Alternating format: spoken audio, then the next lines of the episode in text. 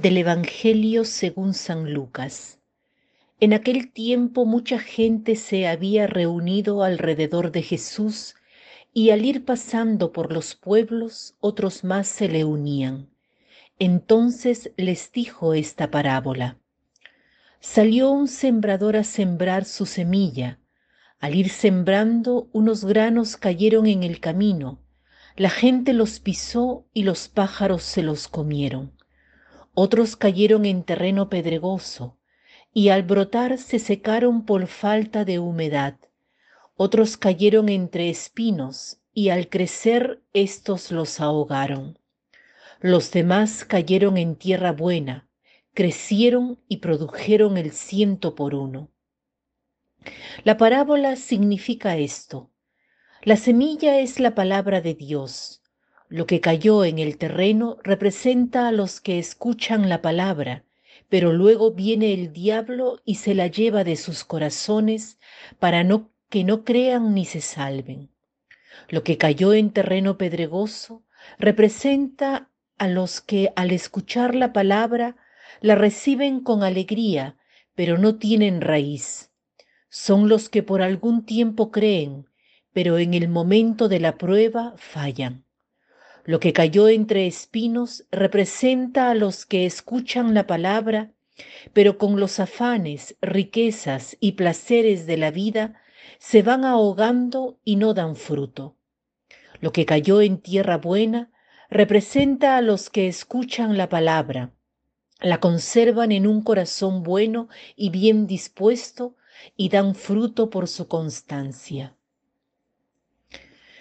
Jesús nos dona esta parábola. ¿Qué nos quiere decir con ella? Que el sembrador, Dios Padre, siembra su palabra, palabra de vida, palabra de esperanza. Cristo mismo es la palabra de Dios, la siembra por todas partes. Cuando debemos sembrar un campo, antes se trabaja el campo para que esté listo no se echa la semilla así por así. En cambio, el Padre siembra por todo lado. ¿Por qué? Porque tiene esperanza de que esta semilla pueda dar fruto en todo lugar. Me viene a la mente lo que dice Isaías.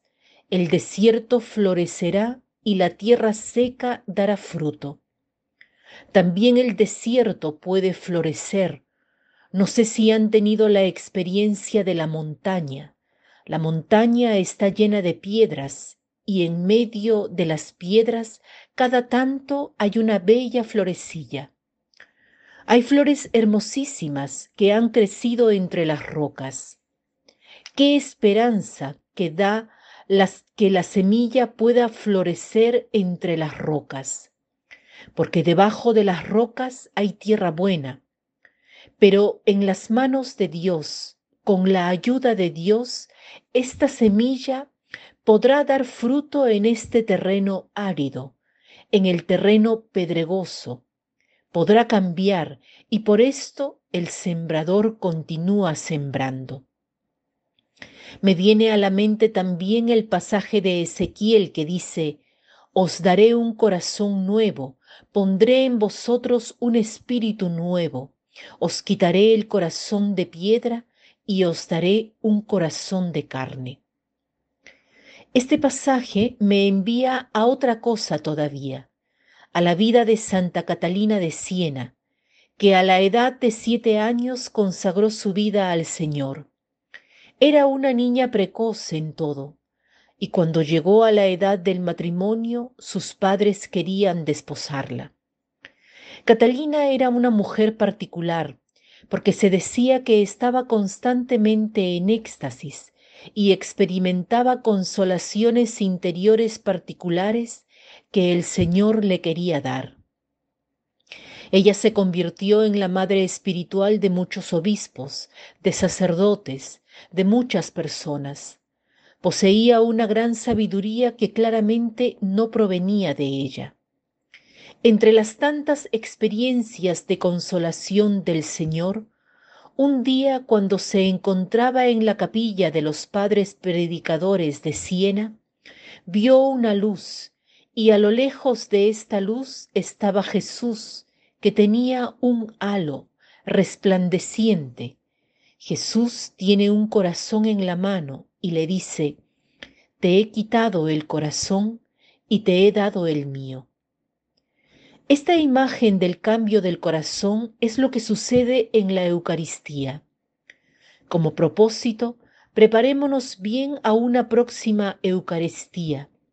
Pedir al Señor, cambia mi corazón, te doy mi corazón, sustitúyelo tú, quisiera el tuyo. Como conclusión cito una frase de un proverbio chino que dice, antes de hacer una revolución, cambia tu corazón. Antes de hacer una revolución, cambia tu corazón. Señor, danos tu corazón. Que tengan un lindo día.